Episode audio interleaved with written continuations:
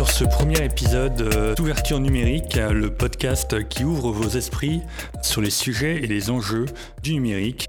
Donc pour ce premier épisode, euh, nous allons parler de démocratie et euh, de numérique avec un sujet particulièrement d'actualité qui est celui des fake news.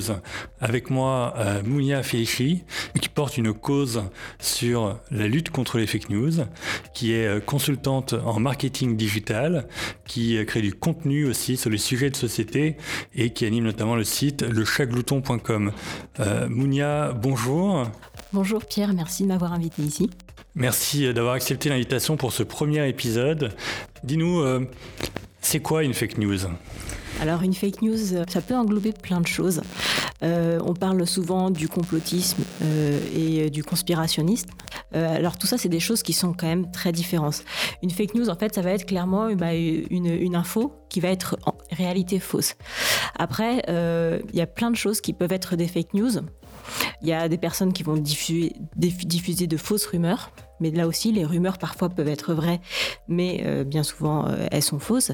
Mais tout ce, qui est sûr, c'est qu'il n'y a pas de confirmation. Donc euh, une fake news, ça va être une rumeur où il n'y a pas de confirmation. Ça, peut être aussi des théories, des théories complotistes ou des théories conspirationnistes. Donc ça veut dire en fait tout ce qui va relever d'un complot, de forcément de mauvaises intentions euh, et euh, forcément des intentions néfastes contre une population ciblée ou une personne en particulier. Et parfois, ça peut être aussi euh, une vérité, ça peut être aussi une, une perception.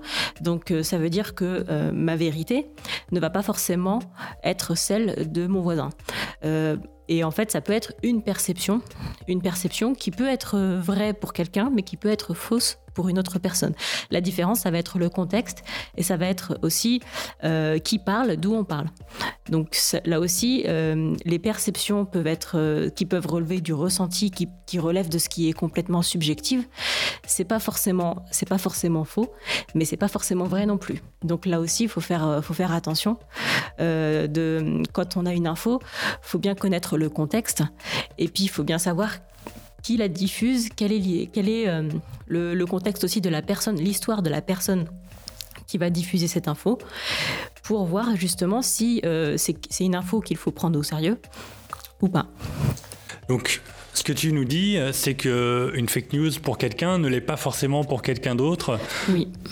Par exemple, on a bah, sur les euh, sur les grands médias, on va avoir des éditorialistes. Ils vont donner leur point de vue, ils vont donner euh, leur point de vue de manière subjective.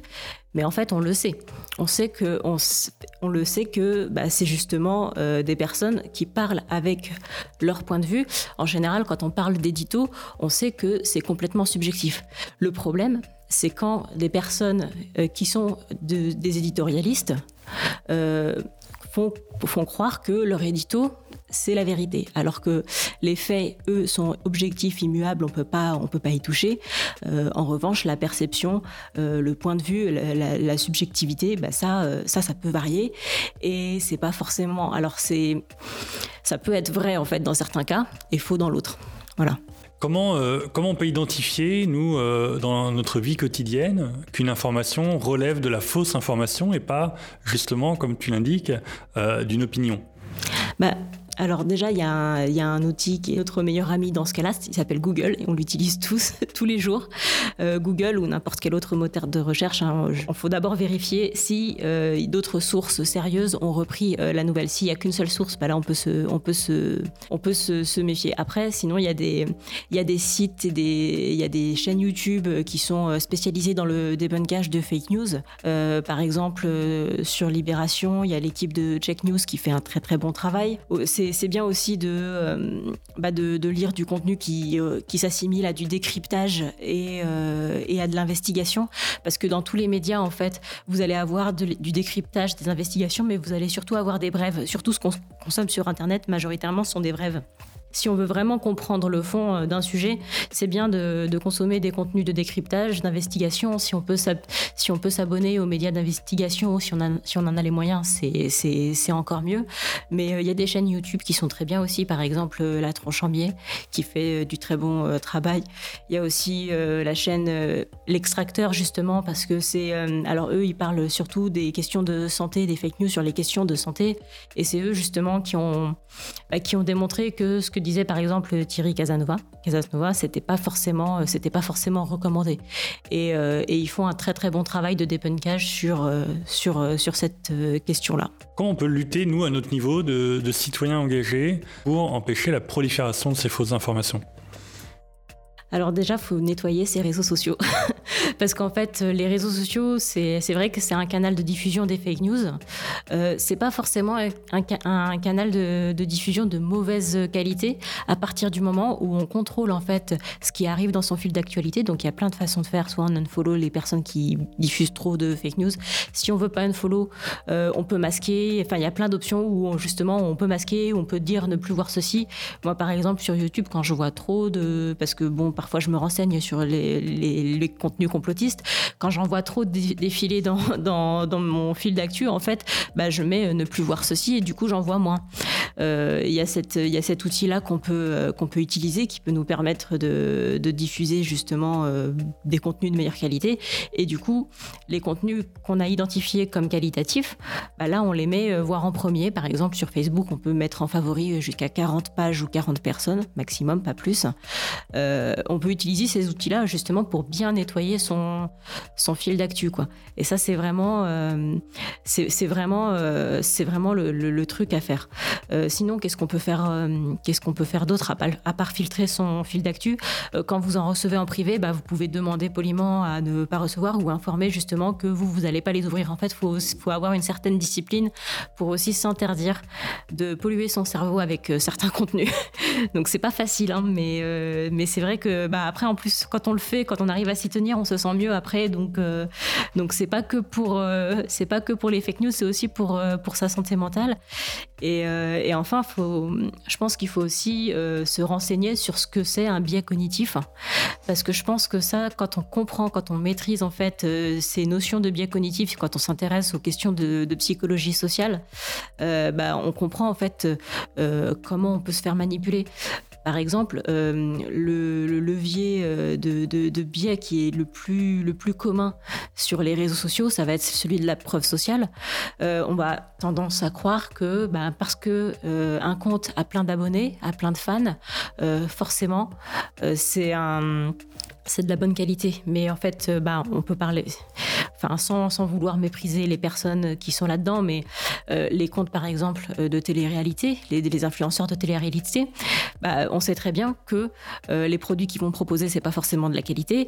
quand ils vont avoir des analyses politiques, alors il y en a qui, ont, des bonnes analyses, attention, mais c'est peut-être pas les personnes les plus à même pour parler de sujets politiques, de société ou de sujets de santé, de sujets sérieux en fait. Donc ça, c'est des comptes de divertissement. Il n'y a pas de problème à, les suivre, mais il faut quand même bien faire la part euh, faire la part des choses. Donc c'est pas parce qu'un compte a plein plein plein plein d'abonnés que euh, le contenu qu'il va fournir, ça, va être de la qualité. Donc ça c'est vraiment, euh, enfin c'est, il y a un autre, il y a un autre, un autre truc aussi. le levier de la preuve sociale, il est aussi utilisé en marketing par nous-mêmes. Hein, quand on veut montrer en fait quand on veut attirer de nouveaux clients, euh, on va mettre par exemple sur nos sites les avis des anciens clients qui vont tous être positifs. Alors il euh, n'y a, rien de malhonnête à, ça. Hein. C'est parce que si des clients sont contents, faut le montrer. Euh, mais c'est pas parce que fait 50 clients sont contents que euh, le produit ou le service va vous convenir. Donc ça aussi, c'est euh, l'intérêt de se renseigner sur les biais cognitifs. Ça évite de se faire manipuler par les fake news, euh, mais ça, évite aussi de se faire avoir par plein de choses parce qu'en fait, euh, des les fake news, ça existe pas que ça existe pas que sur Internet, ça existe aussi chez les bah, parfois chez les, chez les médias mainstream. L'affaire Xavier Dupont de Ligonnès, quand on a cru que tout le monde l'avait retrouvé, bah, en fait, c'est tous les médias qui ont repris l'info. Il y a des y a plein de euh, Il y a plein de théories complotistes, bah, comme celle du grand remplacement, comme celle de, bah, de, celle de, de, créer de la cinquième colonne, le fait de vouloir créer un ennemi intérieur au, sein de la France. Bah, tout ça, en fait, c'est des théories complotistes. Et parce que bah, il y a forcément des intentions. en fait, on imagine des intentions néfastes qui sont pas qui sont pas prouvées, qui sont pas avérées avérées scientifiquement. Donc voilà, et il y a aussi euh, un truc aussi à prendre en compte euh, sur ce qui est viral. En fait, je dis pas qu'il faut se méfier de tous les contenus qui sont viraux euh, sur, sur Internet parce qu'il y en a qui sont d'excellente qualité. mais là, par exemple, le film Hold Up, la vitesse à laquelle la cagnotte s'est remplie, c'était assez exceptionnel. quand c'est en fait quand on joue sur les émotions quand on cherche à faire peur. Euh, tout ça, en fait, ça aussi, c'est un, c'est parce que les émotions fortes, surtout les émotions négatives, c'est ça qui va nous faire passer à l'action, c'est ça qui va nous faire partager plus vite. Et euh, ça, c'est un des leviers euh, de viralité qui est extrêmement puissant. Donc, quand on cherche à faire peur, forcément derrière, il y a ce levier de viralité qui est activé. Et, en fait, ça, bah, c'est quelque chose auquel il faut faire attention. Voilà. Est-ce que les, plateformes de contenu, euh, les réseaux sociaux dont tu parles beaucoup depuis tout à l'heure, est-ce que c'est utile par exemple de signaler un contenu euh, qu'on estime euh, faux à ces plateformes? Bah, ça peut être intéressant de signaler, mais je, pense qu'il faut beaucoup, beaucoup de signalements pour que, euh, pour que ça soit retiré. Le problème, c'est qu'on ne peut pas toujours euh, demander à tout le monde, tout le monde de signaler. Et puis, je pense que les plateformes, elles n'ont pas non plus le contrôle sur tout, parce qu'il y a tellement de contenu qui est diffusé euh, extrêmement rapidement et qui peuvent être bah, un contenu qui peut être viral très, très vite. Il faut savoir que une fake news virale, elle peut faire le tour du monde en même pas même pas trois jours. Je sais qu'il y en avait une là, sur les masques, euh, comme quoi ça provoquait euh, un manque d'oxygène au cerveau, que c'était super dangereux, que ça pouvait tuer, etc. le tweet a fait le tour du monde, littéralement le tour du monde en trois jours. Donc, et en fait, a, il me semble aussi qu'on a prouvé que il y avait les personnes qui étaient à l'origine des fake news, il y en avait, comptaient sur les doigts d'une main quasiment, et, pourtant les personnes qui ont qui ont lu ces fake news il y a des personnes qui y croient, euh, mais pourtant on les a tous lus en fait. Elles, sont, elles ont tous euh, atterri soit dans nos fils d'actu, euh, soit dans nos messageries WhatsApp, etc. donc au final, en fait, ça peut être. le problème, c'est qu'une fois que c'est partagé, c'est pour ça qu'il faut faire attention à, ne pas partager euh, tout et n'importe quoi. Une fois que c'est partagé, en fait, euh, c'est très facile euh, de faire croire à une fake news. Par contre, pour faire croire, enfin, pour réussir à débunker, bah, c'est tout un travail et, et ça marche pas pas toujours. enfin, ça me prend beaucoup, plus de temps. Enfin, là, on le voit par exemple que euh, bah, les personnes qui travaillent pour Check News ou qui travaillent pour euh, ou qui font du débunkage à, titre individuel, euh, bah, se font souvent, se font souvent insulter. Se font. en fait, on leur dit, on leur dit tout le temps bah, qu'elles sont à la solde du pouvoir, alors que pas du tout, et que c'est pas parce que on peut être complètement critique envers les gouvernements successifs sans tomber euh, sans tomber dans des choses qui sont pas du tout euh, raisonnables en fait. Très bien, merci. Si je peux résumer en quelque sorte euh, le comportement du citoyen responsable, c'est faire attention à partager peut-être des opinions mais à vérifier les faits, nettoyer euh, sa liste de contacts et de likes en fonction du, contenu et euh, à faire attention à ce qu'on partage. Merci beaucoup Mounia pour, euh, pour ta participation. Je répète, tu es consultante en marketing digital, tu publies contenu sur les sujets de société et tu animes le site lechaglouton.com. Voilà, merci beaucoup pour ta participation. À bientôt. J'espère que ce premier épisode vous aura plu. D'autres sont à venir. C'était Pierre Luce pour le podcast Ouverture numérique.